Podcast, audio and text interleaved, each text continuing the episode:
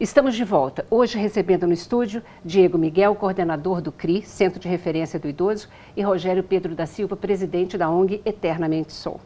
Continuando então nossa conversa, Casey, temos algum exemplo interessante para a gente? Sim, nós temos um caso de uma senhora que ela, ela levou, né, como é, dito, é, toda uma construção de uma história e que chegou um determinado momento da vida dela na velhice em que ela teve que retomar né, uh, os cuidados com seus familiares, né, depois de uma, da perda da, da mãe dela e tudo mais. E chegando nessa situação, se deparou com a família evangélica e daí ela, ao chegar e precisar desse, desses cuidados com os familiares, uhum. é, os familiares, não, tudo bem, você vem, né, a gente te coloca no quartinho lá do fundo, né, porém, é, você tem que deixar essa sua vida que você levava, né, com, com aquela querendo camuflar exatamente o que, é, qual era a vida que ela levava, né, que é a questão da sexualidade dela, e tá. voltar para a igreja, né. Então, hoje ela está tendo o amparo, o amparo familiar que ela necessita, uhum. né? É, estar na igreja para poder, então, como uma, uma contrapartida desse amparo familiar, porém ela é uma pessoa infeliz né, consigo mesmo, porque ela teve que deixar toda essa história né, da, da, da vida dela para trás né, recomeçar uma, uma nova vida, né, para então ela ter o mínimo de dignidade possível. Não sei se podemos dizer que isso é uhum. algum tipo de dignidade, né, mas uma questão de uma sobrevivência. Uhum. Né? E é justamente é, isso que nós procuramos, né, tentar amenizar toda essa, essa o, o, o que é oferecido para esses idosos LGBTs, uhum. né? É, é, capacitar profissionais, é, orientar as famílias, né, de que ah, as pessoas elas constroem as suas histórias, elas precisam manter as suas histórias, né, e as famílias elas precisam entender um pouco disso, né, e não impor essas, esses limites, né, essa, essas regressos ao, ao armário e, e as demais coisas. É, isso é uma pena, né? Porque Sim. é a não aceitação do outro, né? Como é que eu posso chegar para qualquer pessoa e pedir? Eu quero que a partir de hoje você deixe de ser o que sempre foi, o que você é. Só imagine colocando no lugar o quão frustrante é, né, você levar uma vida inteira, uhum. né, você lutando por algo que você acredita, que que você acha que é aquilo, né, e você simplesmente, ah, beleza, eu tenho um botãozinho e vou desligar, né? Então é muito frustrante, né? É, eu penso isso trazendo um pouco para minha para minha história mesmo, né, enquanto Rogério, né, o, o que me trouxe a criar esse projeto. O que te trouxe? Você passou por algum conflito? Você, por que a Eternamente Sou para você? É, foi justamente a Eternamente Sou, ela me veio muito com esse olhar é, da preocupação para minha velhice. Né? Eu fui criado pelos meus avós, né? Ah, meu avô faleceu, daí eu fiquei com a minha avó e depois, obviamente, eu fui morar com a minha mãe e tudo mais, né? Porém, é, beirando aí os meus 13, 14 anos, né? Eu estando lá sentado na igreja, bonitinho, orando, cantando, enfim, é, eu me deparei com essa questão de que os meus amigos lá, eles começaram, então, a se aproximar das menininhas com interesse e eu já não tinha o mesmo interesse. Eu falei, poxa, alguma coisa tá diferente comigo. Uhum. Né? E eu fui pesquisar o que, que era exatamente aquilo. Uhum. Né? E eu falei, bom, eu sou gay. Né? Porém, a igreja pregava de que aquilo era errado, de que eu iria para o inferno. Eu falei, como assim? Então, é, eu me deparei por muitos anos né, com, toda essa, com todo esse conflito uhum. de eu, Rogério, gay, né, e eu querendo aí é, fazer a vontade da família, né, digamos assim, né, e ao mesmo tempo né, tem toda a questão da criação, é, da questão religiosa, né, desde que eu nasci estando nesse ambiente, né, qual que seria o meu futuro.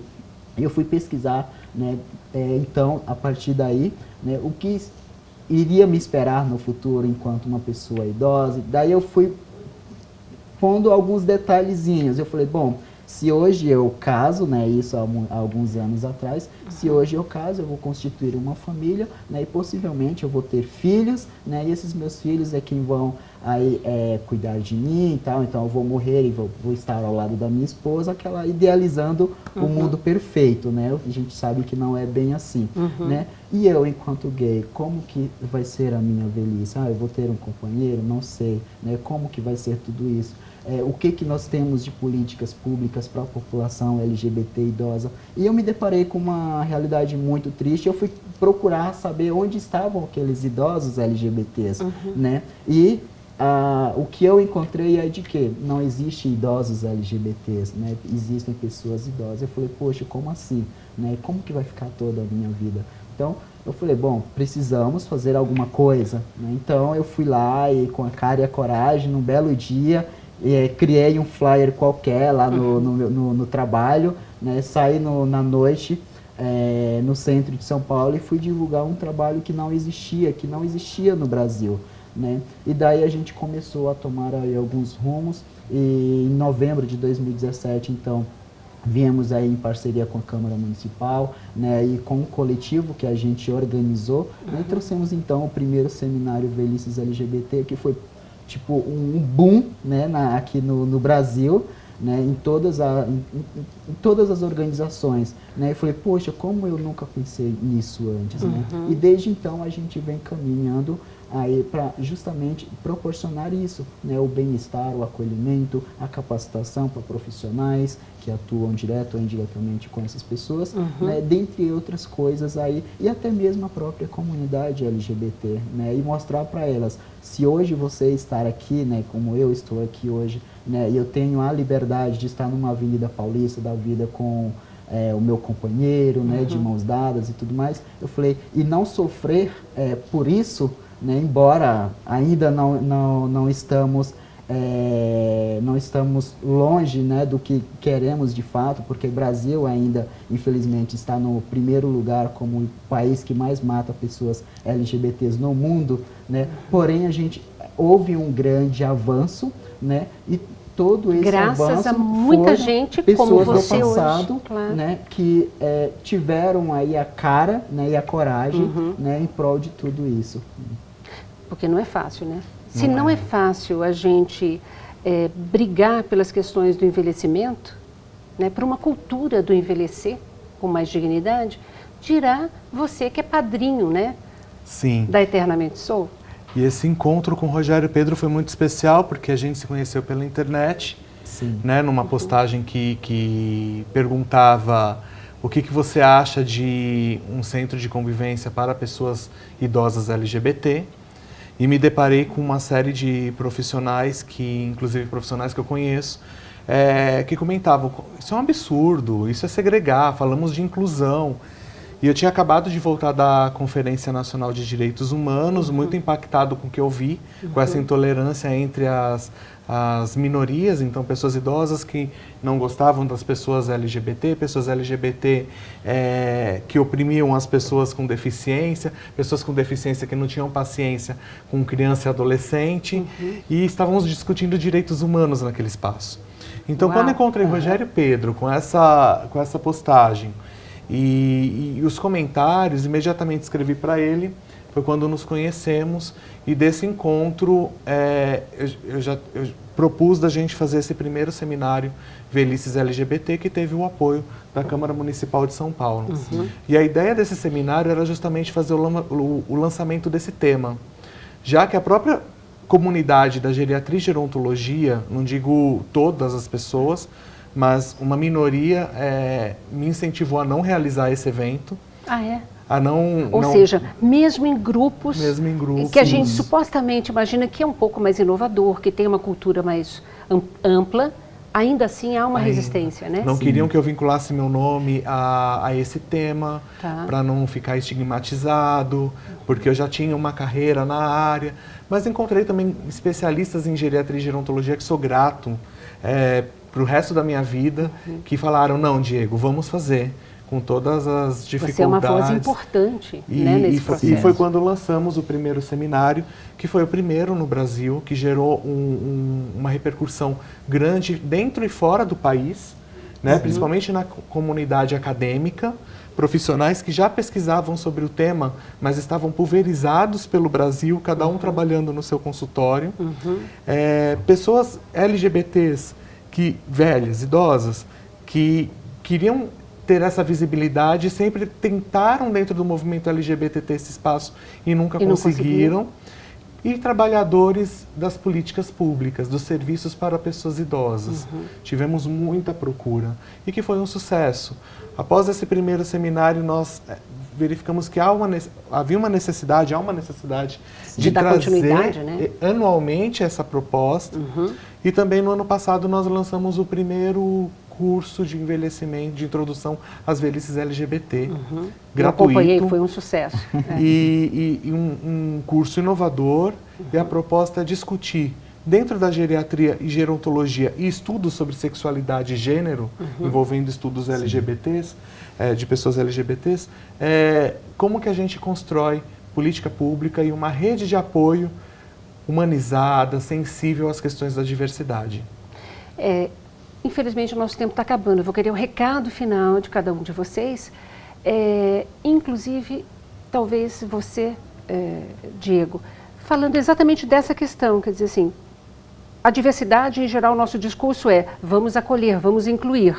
Mas, por outro lado, muitas vezes, para conquistar, a gente também precisa meio que excluir e segmentar. Esse é o processo né, que vocês sim, têm sim, levado adiante sim. no Brasil como uma temática tão nova. Para nós, profissionais, é muito cômodo trabalharmos dentro das nossas perspectivas e daquilo que a gente acredita. Uhum. Uma vez já, já, conversamos sobre isso, sobre a importância do lugar de fala. Uhum. Precisamos dar fala para essas pessoas. Precisamos buscar onde estão essas pessoas LGBTs Sim. e, de fato, se essas pessoas, como que elas se sentem nos atendimentos que nós oferecemos. Uhum. É importante buscarmos capacitação, é importante abrirmos mão dos nossos valores morais e religiosos quando nós vestimos o nosso jaleco ou o nosso uniforme de trabalho. Uhum. A bandeira que nós levantamos pelos direitos humanos da pessoa idosa.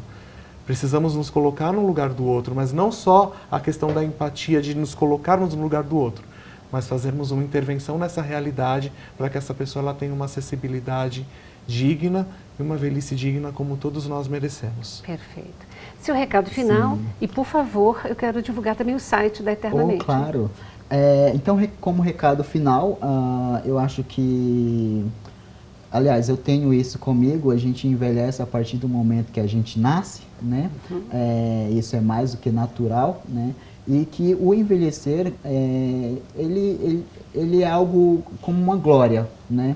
E ao envelhecer, você precisa é, continuar mantendo o que você sempre foi, né? As pessoas, elas precisam se conscientizar de que uh, é normal é, ver um casal de, de idosos é, LGBTs né, dentro daqueles espaços uh, e não olhar com julgamento né, o, o, que ela faz ou o que ela deixa de fazer. Né, quando dentro dos equipamentos acontecer lá o baile do, dos idosos, alguma coisa nesse sentido, uhum. e ver um casal hétero é, dançando e eles verem um casal LGBT também fazendo o mesmo, né? Ou se não estiverem fazendo, daquele, opa, não, vem aqui, né? Vamos, né?